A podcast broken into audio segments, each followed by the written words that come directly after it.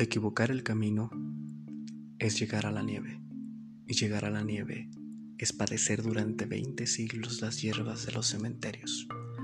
Equivocar el camino es llegar a la mujer, la mujer que no teme la luz, la mujer que no teme a los gallos, y los gallos que no saben cantar sobre la nieve. Pero si la nieve se equivoca de corazón, puede llegar el viento austro, y como el aire no hace caso de los gemidos, tendremos que parecer otra vez las hierbas de los cementerios. Yo vi dos dolorosas espigas de cera que enterraban un paisaje de volcanes y vi dos niños locos que empujaban llorando las pupilas de un asesino. Pero el dos no ha sido nunca un número, porque es una angustia y su sombra, porque es la guitarra donde el amor se desespera, porque es la demostración de otro infinito que no es suyo, y es la las murallas del muerto y el castigo de la nueva resurrección sin finales.